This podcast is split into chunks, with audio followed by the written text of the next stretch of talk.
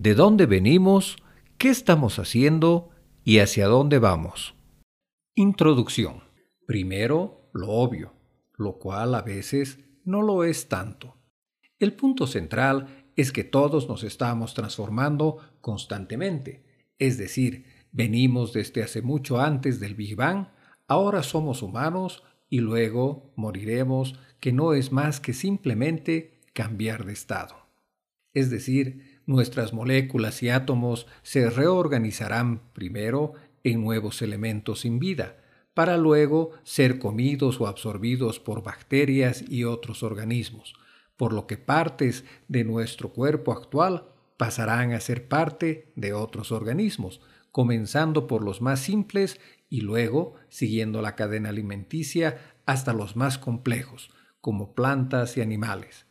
Y otras partes o componentes se descompondrán en sustancias simples como minerales y partículas de energía u otros elementos, muchos de los cuales aún son desconocidos.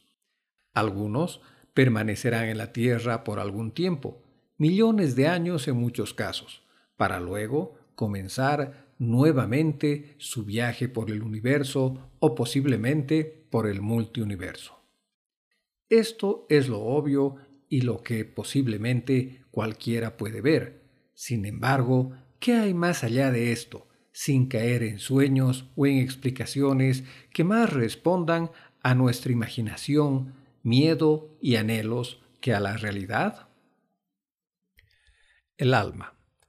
Posiblemente, cuando hablamos de alma, nos estamos refiriendo a nuestra personalidad o a nuestra esencia. El problema de esta concepción es que nosotros no somos estáticos, debido a que a lo largo de nuestra vida vamos cambiando gradualmente. Como decía Neruda, nosotros los de entonces ya no somos los mismos.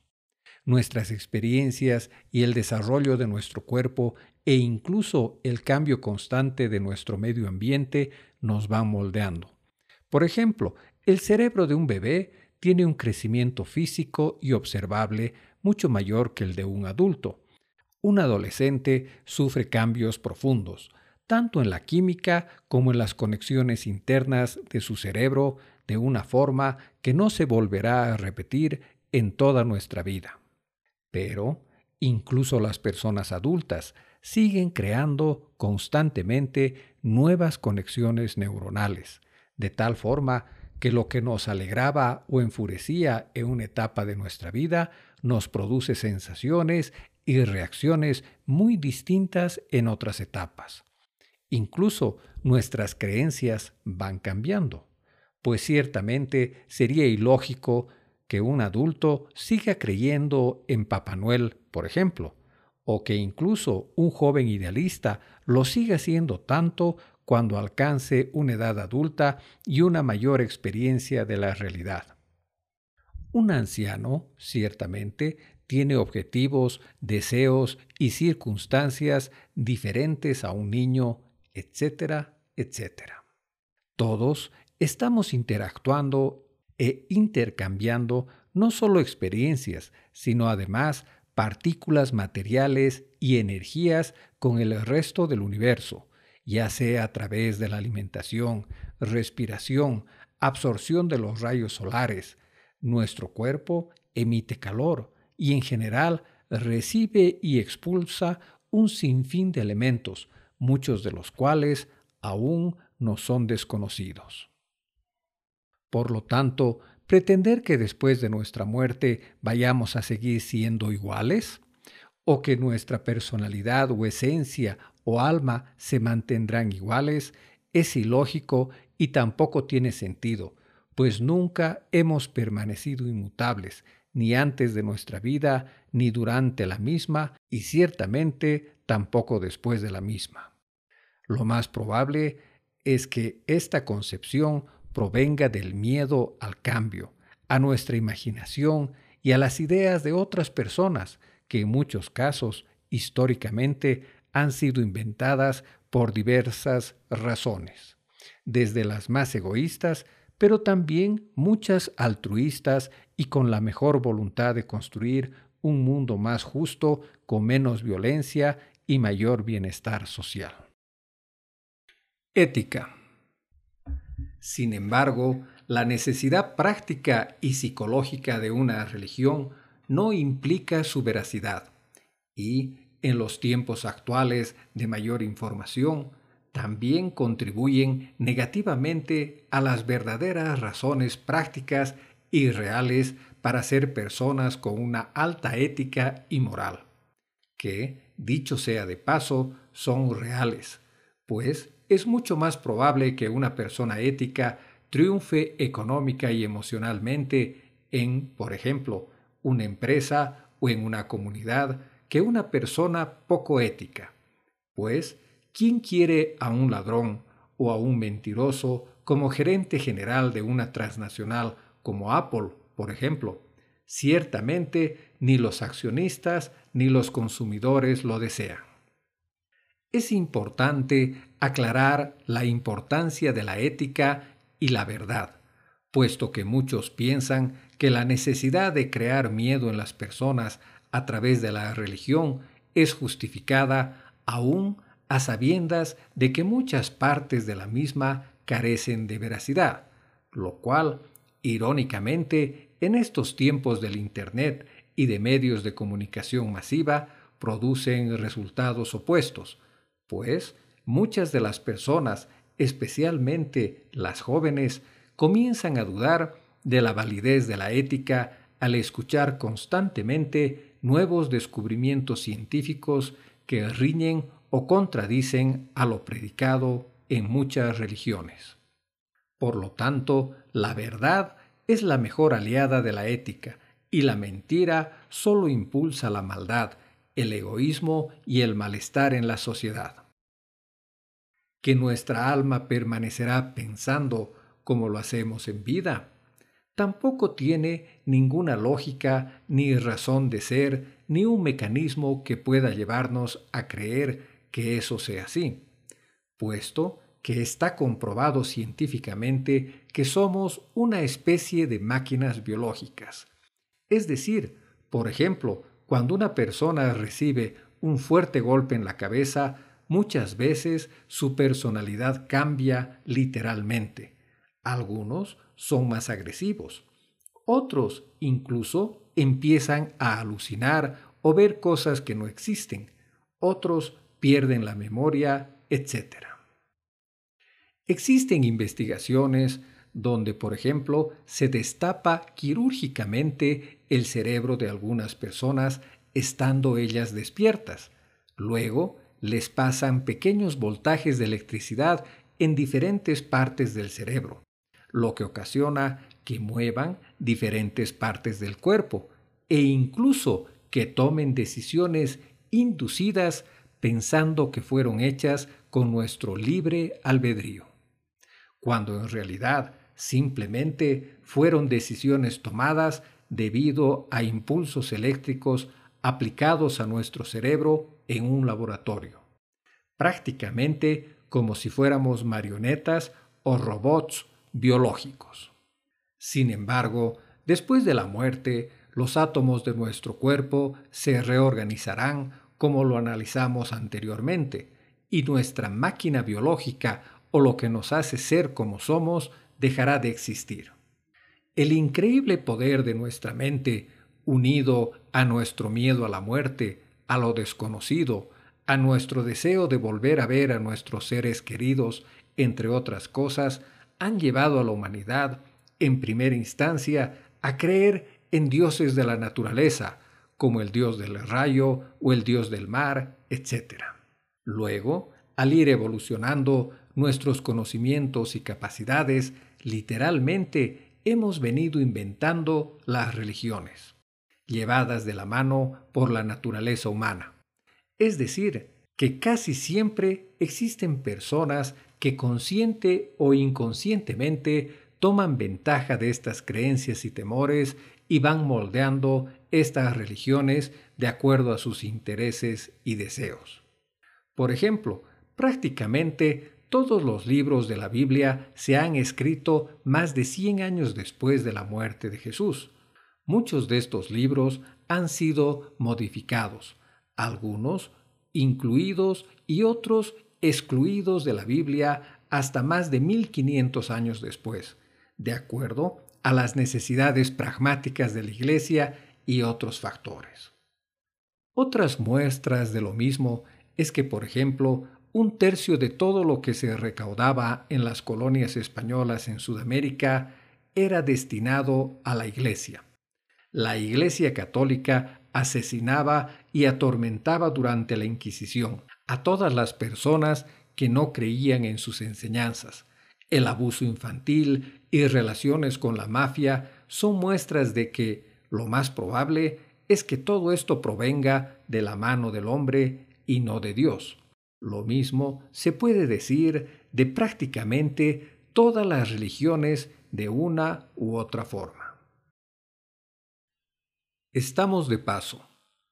Todos estamos en este estado de seres humanos individuales y como ya lo mencionamos, nos estamos transformando constantemente mientras vivimos.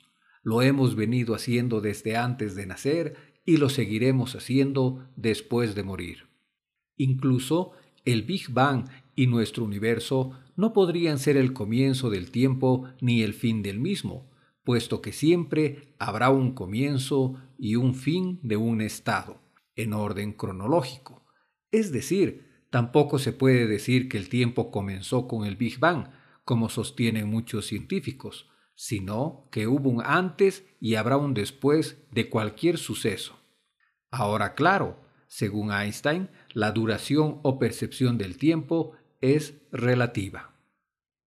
De alguna forma se podría decir, primero hubo el Big Bang, luego se fueron formando las estrellas, luego los planetas, después se irán apagando y desintegrando y recombinando, luego se enfriarán, posiblemente por completo, y a continuación, casi con toda seguridad, se irán recombinando con el resto de los multiuniversos, sin que de esa forma se pueda decir que existe un comienzo o un final, sino simplemente diferentes estados en diferentes momentos, que, sin embargo, no son ni caóticos ni ilógicos, y en cierto grado tampoco incomprensibles.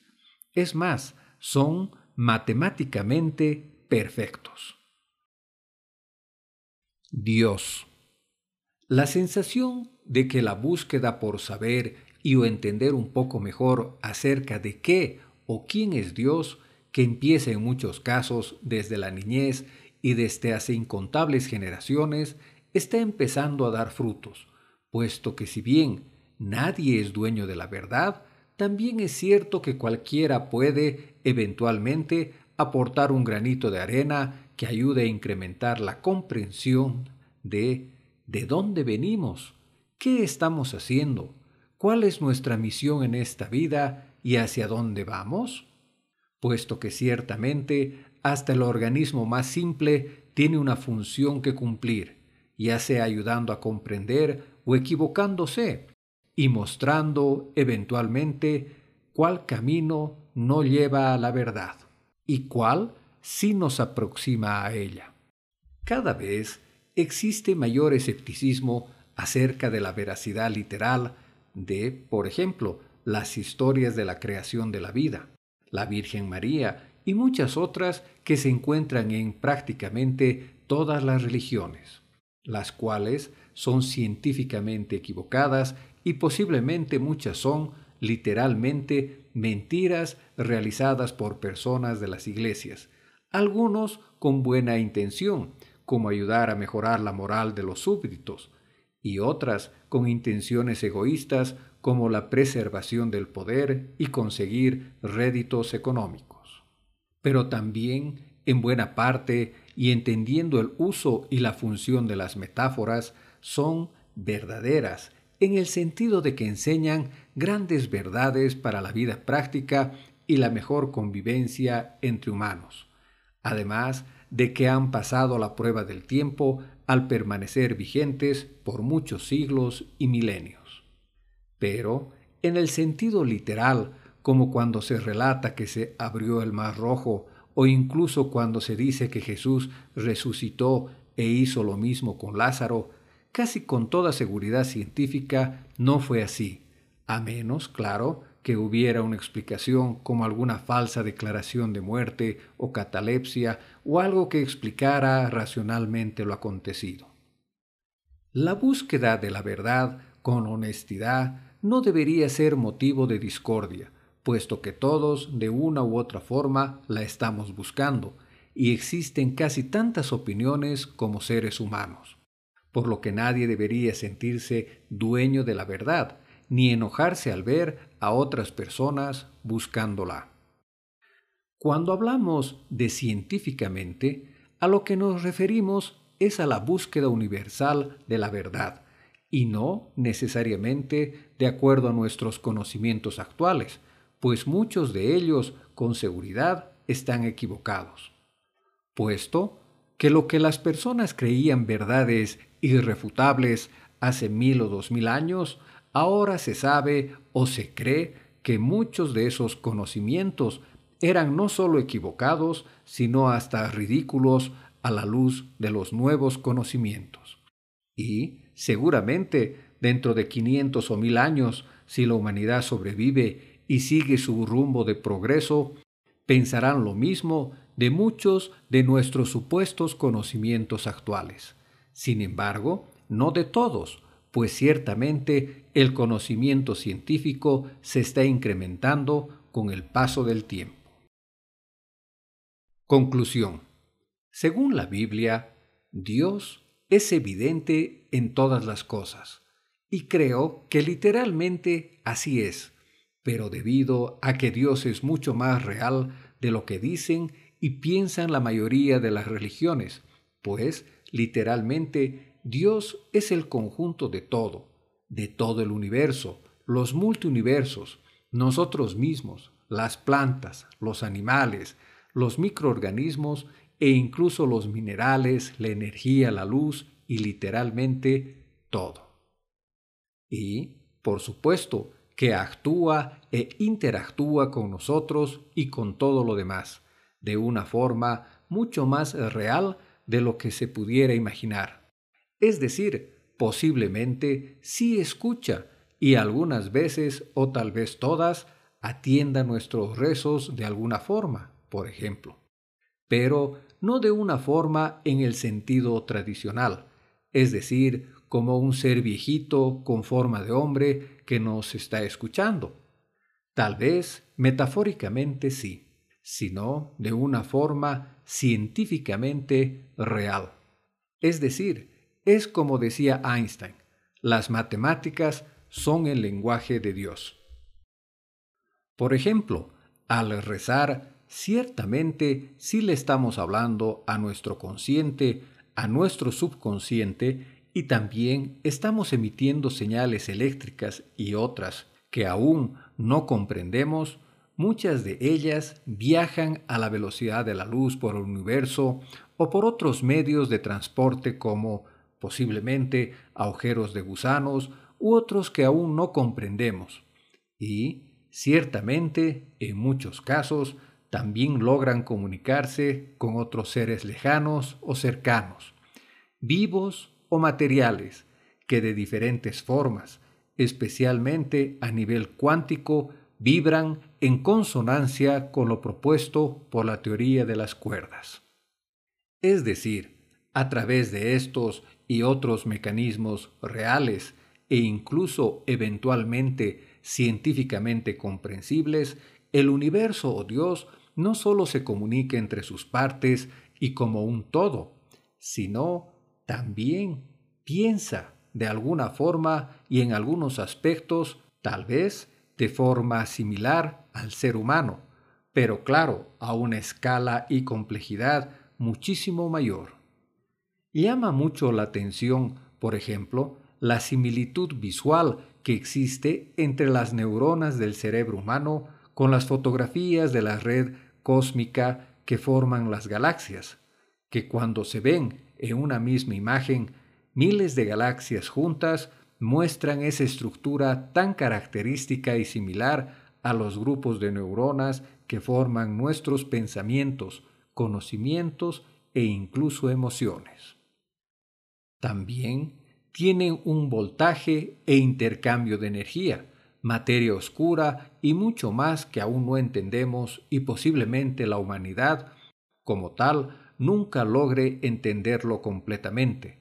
Pero ciertamente nos estamos acercando cada vez más, en una pequeñísima escala a nivel universal, pero asombrosamente aventajada en comparación al resto de las especies de la Tierra, por lo menos en lo que entendemos y conocemos. Es por esto la gran importancia que tiene el preservar a la vida en general y a la humanidad en particular, pues la humanidad y la conciencia es un intento del universo de entenderse a sí mismo. Como decían grandes pensadores, por lo que sabemos, solo la humanidad, hasta la fecha, ha logrado tomar conciencia de su propia existencia y de comprender el universo como ninguna otra criatura conocida. Por lo que sabemos, le ha tomado al universo un tercio de su existencia lograr crear la conciencia humana, es decir, la capacidad de pensar y darse cuenta de nuestra propia existencia. Un tercio debido a que se estima que el universo tiene una edad de 13.700 millones de años desde el Big Bang y la Tierra tiene una edad aproximada de 4.600 millones de años y la vida en la Tierra unos 3.500 millones de años. Es decir, Crear un ser como el Homo sapiens no es algo que suceda de la noche a la mañana, y, por lo que sabemos, hasta ahora solo existe vida en la Tierra, y probablemente cuando descubramos vida inteligente en otros mundos, su porcentaje en relación al resto de los planetas del universo, con seguridad será un número pequeñísimo. Tal vez la especie humana no alcance a resolver práctica y científicamente este funcionamiento, pues apenas existimos hace unos 70.000 años como humanos modernos. ¿Qué tiene, en primer lugar, la capacidad de preguntarse a sí mismo de dónde venimos, qué estamos haciendo y hacia dónde vamos? Pero si no nos autodestruimos y logramos preservar a las otras especies de vida y, Además, logramos sobrevivir a meteoritos y otras catástrofes naturales, etcétera, etcétera, este gran camino podrá continuar, no solo a través de la existencia de nuestra especie, sino también a través de las futuras especies que vendrán si no cortamos la cadena evolutiva a través de lo que muchas veces no solo parece probable, sino inevitable. ¿Dónde están los extraterrestres inteligentes? La respuesta podría ser que o no existen, o no son muchos, o son muy diferentes para poderlos ver o para que quieran dejarse ver, o que las distancias en el universo son un obstáculo tan grande que no permite la expansión de la conciencia por el universo. O, posiblemente, Siguiendo esta línea de pensamiento, parecería que la mayoría de la vida en el universo evoluciona hasta llegar a un nivel de autoconciencia como la humanidad y luego se autodestruye, posiblemente con el conocimiento de las armas nucleares o biológicas, o simplemente por eventos naturales. De cualquier forma, es por esto que no debemos subestimar el riesgo ni el valor de la vida en nuestro planeta y ni siquiera la nuestra como especie ni como individuos, pues el universo conocido, por lo que sabemos, ha empleado un tercio de su existencia en crearnos a nosotros, incluso como individuos, irreproducibles, pues nunca existió y por lo que sabemos tampoco volverá a existir otra persona exactamente igual a nosotros. Y si bien es probable que la vida esté evolucionando simultáneamente en otros planetas, el éxito de la supervivencia de la conciencia no está garantizado ni mucho menos. Tal vez, si lo logramos, seamos incluso los primeros o entre los muy pocos que lo logren. Y solo estamos hablando de esta primera etapa, en la que aún somos animales muy primitivos, con mucho espacio para mejorar en todo sentido. Que, para la dimensión de la misión de la autocomprensión del universo, es muy, pero muy temprana de acuerdo al reloj cosmológico.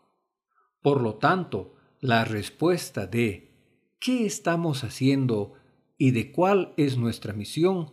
posiblemente, básicamente, es sobrevivir, puesto que si no cortamos la cadena evolutiva, eventualmente no solo lograremos tener una larga vida llena de abundancia y prosperidad gracias al desarrollo increíble de la tecnología, sino que daremos pie a que la conciencia se expanda por los multiuniversos. Este ensayo fue realizado por Jorge Arteaga Zambrana.